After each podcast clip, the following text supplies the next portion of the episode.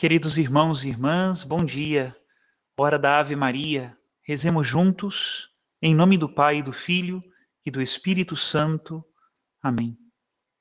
Rainha do céu, alegrai-vos, aleluia, porque aquele que merecestes trazer em vosso seio, aleluia, ressuscitou como disse, aleluia. Rogai a Deus por nós, aleluia.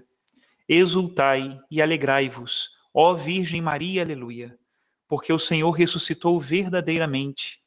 Aleluia. Oremos. Ó Deus, que vos dignastes alegrar o mundo com a ressurreição do vosso Filho, nosso Senhor Jesus Cristo, concedei-nos, vos suplicamos, a graça de alcançarmos, pela proteção da Virgem Maria, sua mãe, as alegrias da vida eterna. Pelo mesmo Cristo, nosso Senhor. Amém. Ave Maria, cheia de graça, o Senhor é convosco. Bendita sois vós entre as mulheres, e bendito é o fruto do vosso ventre, Jesus. Santa Maria, Mãe de Deus, rogai por nós, pecadores, agora e na hora de nossa morte. Amém. Em nome do Pai, do Filho e do Espírito Santo. Amém. O evangelho que nós leremos hoje está no Evangelho de São João, capítulo 16, a partir do versículo 12, e diz o seguinte: Naquele tempo, disse Jesus aos seus discípulos: Tenho ainda muitas coisas a dizer-vos, mas não sois capazes de as compreender agora. Quando, porém, vier o Espírito da Verdade, ele vos conduzirá à plena verdade. Pois ele não falará por si mesmo, mas dirá tudo o que tiver ouvido, e até as coisas futuras vos anunciará. Ele me glorificará, porque receberá do que é meu, e vô-lo anunciará. Tudo o que o Pai possui é meu. Por isso disse que o que ele receberá e vos anunciará é meu. Palavra da salvação, glória a vós, Senhor.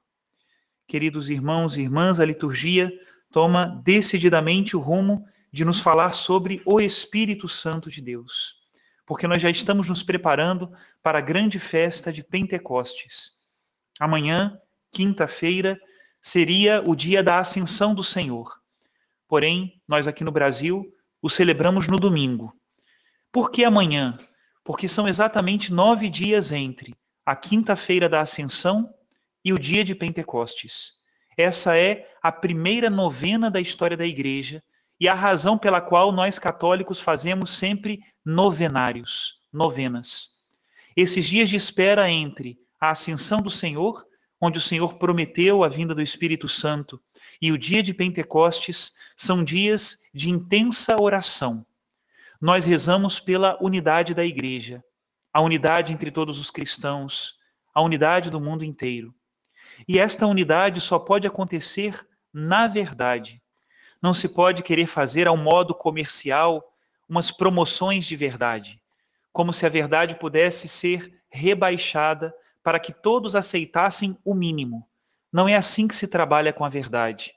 A verdade, ela é aceita por si mesmo, porque ela é irrefutável. Muitas vezes nós nos enganamos nos argumentos, podemos nos equivocar, mas a verdade, ela é soberana e evidente.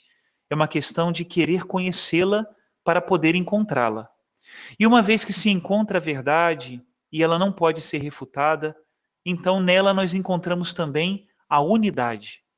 Por isso a palavra de Deus nos diz que o Espírito Santo é o Espírito da verdade. Jesus Cristo também disse que ele é a verdade.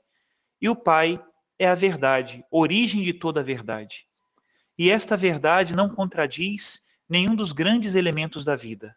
A verdade não pode contradizer o amor, a verdade não pode contradizer a beleza.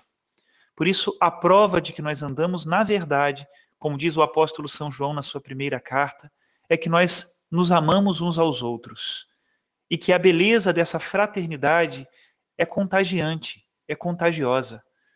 Quando nós percebemos a falta de amor, o ódio, é porque ali também falta a verdade e nós imediatamente identificamos que não existe ali a beleza da vida cristã.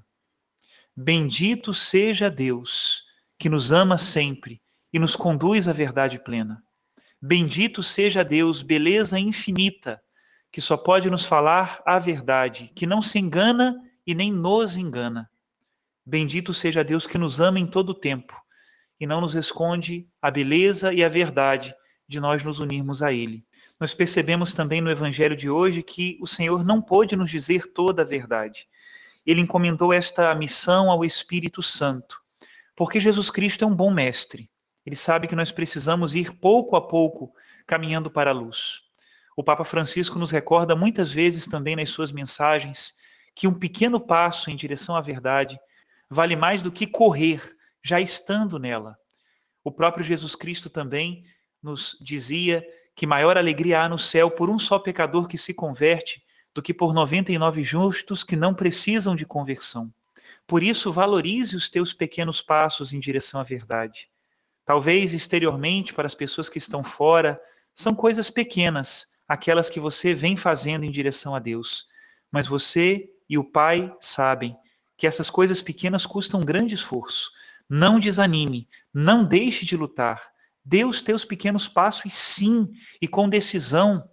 Uma vez que você tiver alcançado essas pequenas metas, as grandes e ambiciosas metas da santidade estarão mais próximas.